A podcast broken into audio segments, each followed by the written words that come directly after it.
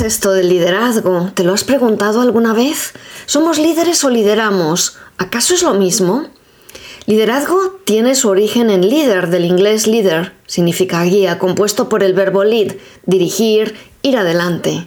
Lead viene de la raíz germánica relacionada con el danés leiden, asociada con, a su vez, la raíz indoeuropea leid, que significaba salir, morir, de donde obtenemos líder y otras palabras como leitmotiv, y que también estaría presente en el griego con la raíz loimos y da lugar a la palabra, por ejemplo, lemología, que es la ciencia que estudia las enfermedades contagiosas, especialmente la plaga.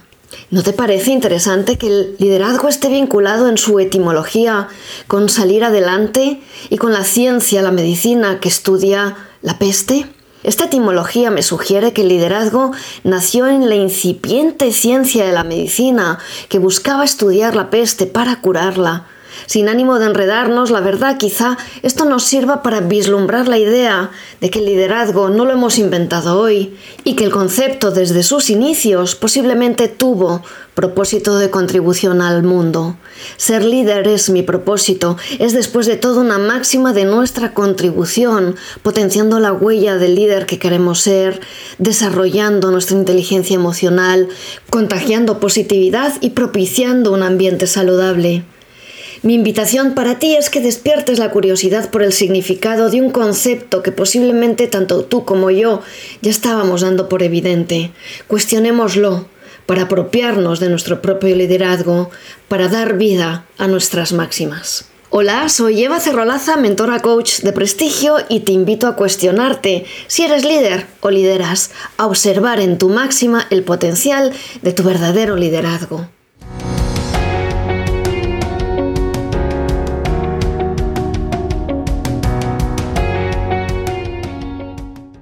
Es frecuente que pensemos en el liderazgo como un conjunto de cualidades que, dominadas, hacen al líder a alguien muy por encima de los demás. Decimos Ramón es un líder, como si de verdad Ramón dominara todo lo que creemos que domina y su naturaleza fuera esa, ser líder. Etiquetamos identificando la identidad con liderazgo. Lo siguiente desde este punto es que tendemos a asumir que por lo tanto el liderazgo está fuera de nuestro alcance. Al fin y al cabo, siempre que he pretendido no equivocarme, llegar a todo, ser perfecta y dominar todo como Ramón el líder, nunca lo he logrado, es frustrante, es desesperante y puede ser tóxico. La posibilidad de que infieras que el liderazgo no va contigo es alta, es demasiado alta entonces. La cuestión es que ni siquiera Ramón, ese líder en el que te estás fijando, es tan perfecto, de la misma manera que tú no estás tan lejos de desarrollar un liderazgo que transforme tu entorno, que movilice a las personas a tu alrededor y que nazca de tu auténtica esencia, de tu ser. ¿Y sabes por qué? Porque el liderazgo no es un ideal de superhombre o supermujer, sino un verbo, es acción, es decisión y requiere hacerte cargo de la calidad de tus pensamientos, de la calidad de tus emociones y de cómo impactas en los demás y en el ambiente en el que te encuentras. En un paradigma tradicional, el líder lo es en relación a un grupo de seguidores. En cambio, te propongo la idea de que tener seguidores no es el foco del liderazgo, sino movilizarte y movilizar a los demás hacia un propósito común. Que nos sigan o no es más bien una consecuencia, una transversalidad de hecho, en la realidad de los grupos hay quienes deciden no seguir hacia esa meta por el mero hecho de no encontrar recompensa en el esfuerzo. Ello no supone necesariamente ni la ausencia ni la presencia de liderazgo.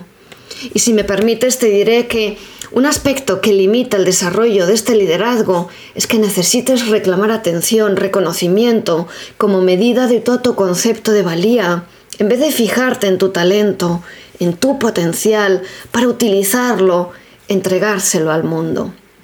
Claro, esto supondría que creyeras que tu liderazgo consiste, entre otras cosas, en entregar tus dones al servicio de las necesidades de tu mundo. Ya te lo dije, es acción. Lo cual supondría reconocer tus talentos y tus dones. Que identifiques ese potencial no significa falta de humildad, si en cambio habla de tu madurez. ¿Cómo ves el concepto de liderazgo al cual estés conectado alimentará tus posibilidades de crecer o permanecerá limitado. Liderar o ser líder, flexibilidad o rigidez, acción o estatus, abundancia o ego. El liderazgo debe proporcionar adaptabilidad, claridad y referencia como respuesta a este mundo volátil, incierto, complejo, ambiguo, frágil, generador de ansiedad. Sabiendo qué claridades puede dar y qué está llamado a aprender para adaptarse. ¡Ey! He dicho aprender, lo cual significa que no lo sabes todo, luego no eres sino lo que aprendes. De nuevo nos topamos con la etiqueta frente a la acción. Son tus acciones lo que describe la huella que dejas como líder. El liderazgo debe articular su influencia en uno mismo en primer lugar, en las demás personas y en la organización para continuar, de manera que unos y otros aprendamos a adaptarnos a nuestro entorno lo mejor posible y generar en esta era digital referentes humanos, seres de carne y hueso vinculados a un propósito tan elevado como real. Conectarnos con el liderazgo como propósito personal para desarrollarnos y agregar valor a los demás, impactar positivamente en el mundo a través del liderazgo desde el ser, a través de un liderazgo real. Tenemos la hermosa capacidad de elegir la huella que queremos dejar y hacernos cargo desde la responsabilidad y el aprendizaje de hacernos cargo de nuestras emociones para canalizarlas y empatizar con los demás, conectándonos más allá de las tareas. Tenemos la hermosa capacidad de encontrar lo positivo de lo que nos pasa para afrontar los retos con propósito y entusiasmo, con positividad. Tenemos la hermosa capacidad de hacer la vida de los demás más feliz, más amable, mejor. Necesitamos referentes que pongan al ser humano en el centro, que construyan organizaciones tan humanas como las personas que las conforman. Necesitamos personas que ejerzan un liderazgo, que compaginen sus roles, la gestión adaptativa para acompañar a sus equipos a empoderarse, a movilizarse y a crear lo que aún no saben que van a crear. Necesitamos equipos autónomos que trabajen de manera colaborativa, que innoven, que sean disruptivos, para dar respuestas nuevas a mundos nuevos. Necesitamos referentes en los equipos que guíen la adaptación de las personas ante los desafíos, que lideren desde el ser. Ser referente no es estar por encima, ni ser inalcanzable. Es ser el punto de una referencia positiva que ayude a los demás a encontrar certidumbre en medio de un posible caos. Todo ello requiere aprender de ti mismo, comprender bien tu entorno, intervenir en él desde el liderazgo consciente, transformador e integral. Ejercer liderazgo, no solo que seas líder. Dirigir y liderar una organización en el siglo XIX no es dirigir y liderar una organización en el siglo XXI. No solo el entorno social, político, económico ha evolucionado a nivel mundial, sino que la naturaleza de los cambios también lo ha hecho. En la era industrial, el modelo tradicional de liderazgo pudo ser realmente útil, pero ante la realidad actual solo intentaría guiar y apoyar a un mundo que ya no existe, ese mundo en el que los retos técnicos tenían mayor importancia que los desafíos adaptativos. Y se hace por lo tanto necesario redefinir el liderazgo con claridad hacia un concepto cuyo ejercicio esté acorde a los tiempos y necesidades del mundo de hoy. Nuestras máximas deben estar vivas y nosotros somos quienes las activamos. Quizá en este momento pueda ayudar a determinar qué no es liderazgo. Liderazgo no es un rol, no es un estatus, no es un acto puntual o heroico, no es una cualidad. El liderazgo no es un rol. Liderar no es ser jefe. Esto es un rol de autoridad que si bien puede ser necesario, no me convierte en líder. Históricamente en el lenguaje cotidiano los términos se vienen incluso confundiendo. Con frecuencia medimos nuestro liderazgo en función del número de personas que tenemos a cargo en un equipo. De la misma manera que medimos el cargo a menudo en función de los millones que gestionamos de presupuesto. En esta ecuación, cuanta más gente tengo a mi cargo, más líder me siento y más líder me consideran. No importan mis acciones, importa mi estatus. Esto no es liderazgo, no forma parte de ningún propósito personal de contribución. Liderazgo no es un estatus. Tener un doctorado, una licenciatura, un máster no me hace líder. ¿Cuándo consideras que lograste ser líder entonces? ¿Cuándo crees que podrías dar un visto bueno al logro de ser líder? Posiblemente estas preguntas te lleven a pensar que liderazgo no es un punto de llegada, sino un camino en el que de hecho pudiera ser que el líder no exista, sino que existe una relación liderada, lo cual es muy diferente. Esta mirada nos permitirá proponer lo que debemos activar para resolver los desafíos que enfrentamos. Lo que se deriva de esta premisa es que el líder no es el centro de atención, no es el protagonista, no es el foco del liderazgo, sino el medio que pone en marcha ese camino para perseguir un fin, el propósito. Si el liderazgo no es un estatus, ¿podría una persona sin conocimientos específicos, joven y sin experiencia desarrollar liderazgo? Rotundamente sí, dando así sentido a la máxima de ser líder es mi propósito personal.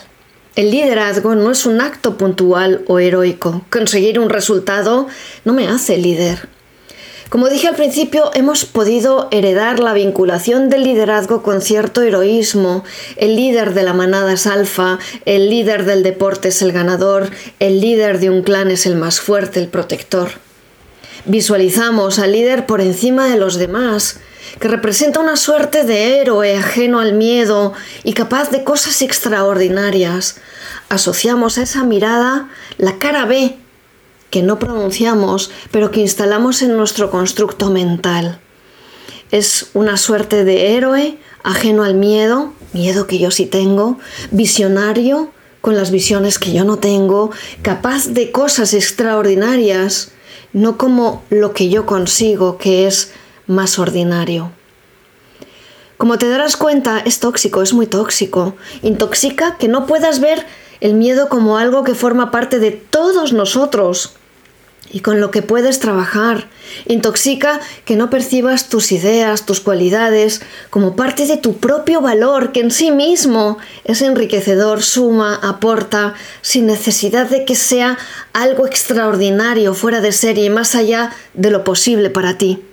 Intoxica que no te creas capaz de hacer cosas y de aprovechar oportunidades porque temas más fracasar que experimentar tu propio aprendizaje desde la vulnerabilidad.